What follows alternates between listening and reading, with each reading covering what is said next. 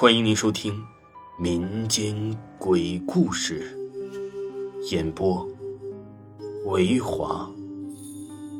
如果您喜欢维华讲的民间鬼故事，那您就不要吝啬您的小手，点个赞，关注一下再走吧。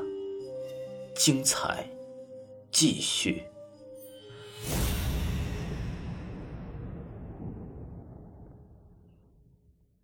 给大家讲一个香港政府唯一承认的灵异事件呢——茶餐厅鬼外卖。香港新界北茶餐厅灵异事情发生在一九八九年十二月。这间茶餐厅叫潮永记，平日里就卖些蛋肠、肠粉、饭和多士面包、蛋挞之类的家常便饭，当然外卖也是经常送了。附近呢也有不少的别墅区，稀稀落落的，不像是如今的新界，到处都是地产开发楼盘，屋村消失，别墅林立。新界北区分为四部分，是上水、粉岭、沙头角、打鼓岭，而北区早年亦被称为上粉沙打地区。在打鼓岭地区有很多村落，这件事就发生在大埔田地区。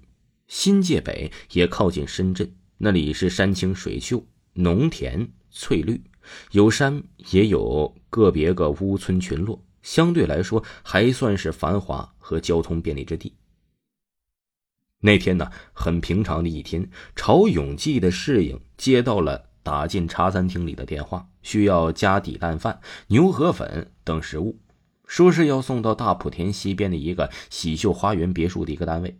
大概点了四人的份额，于是伙计做完了就打包，骑上车，提着外卖篮子就往这个喜秀花园走。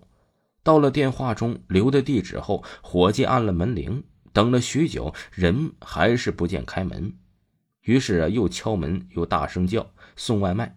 不久，门开了个很小的缝，把钱呢从门缝里递了出来，叫伙计把外卖放门口就行了。伙计觉得很奇怪，但是照做了，于是就回了朝永记餐厅了。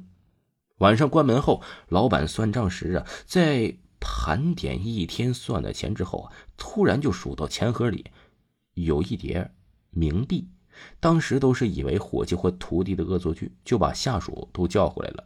当时没人知道是怎么回事，而且呀，据后来的伙计跟警察讲，就是把钱偷走了，也不会放冥币在钱箱里。谁也不会干这种缺德的事儿于是当时啊，这件事就不了了之了。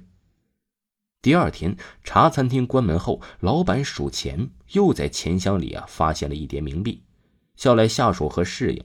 原来当天白天有人接到了送餐电话，点了一些粉盒饭，是同一个单位，同样的一天一样，把伙计的外卖放在门口，把钱从门缝下塞出来。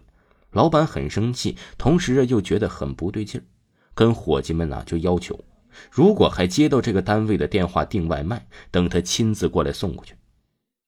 果然是不出所料啊，第三天餐厅又接到了外卖的电话，要求啊送牛肉粉、叉烧饭等。于是这次老板亲自送了过去，同样是到了门口敲门后啊，又是同样有人把钱塞了出来。老板想趁机看一下里面什么样。或者是什么人在塞钱，但是完全看不到。不过想想就随便了，只要钱看清楚就 OK 了。老板亲自就数钱验证真伪，都是真正的港币。于是放下了外卖，带着钱就回到潮永记了。回到潮永记茶餐厅后啊，老板特意就把钱放在了钱箱里一个单独的隔断间里。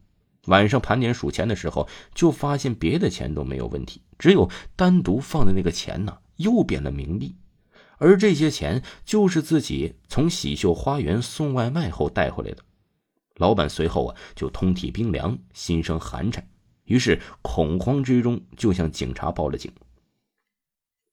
警方接到报警电话后啊，迅速派警员侦查着喜秀花园的单位，于是拍门叫啊都没人答应，按门铃也是坏的，于是破门而入。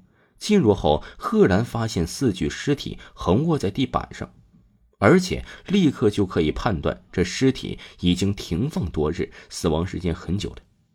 警方立刻封锁现场进行调查，而询问此单位旁边的邻居们时，得到很多邻居反馈的信息，竟然是完全不知道隔壁有人死亡。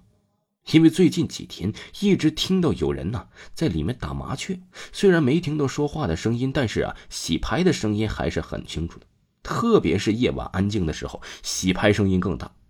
于是警方就解剖尸体，进行物证和技术分析，发现呢他们死亡的时间超过了一周。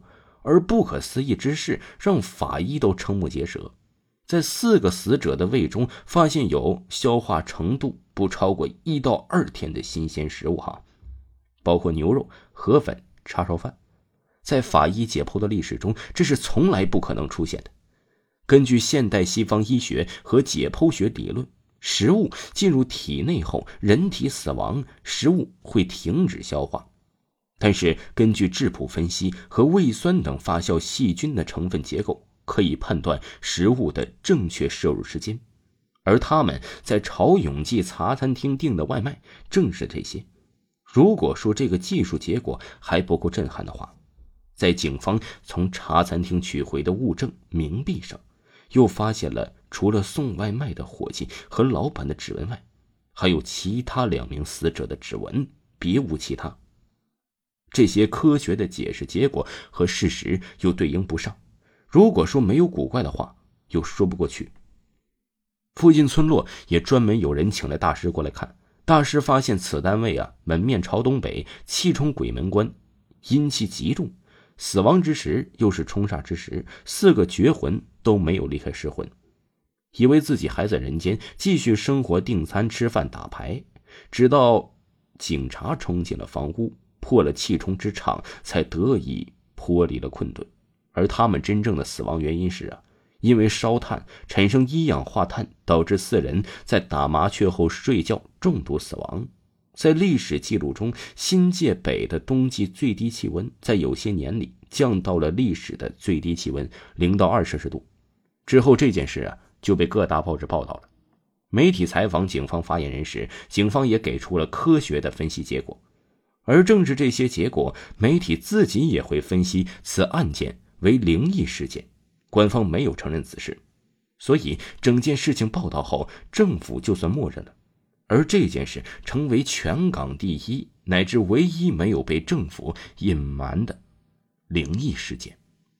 听众朋友，本集播讲完毕，感谢您的收听。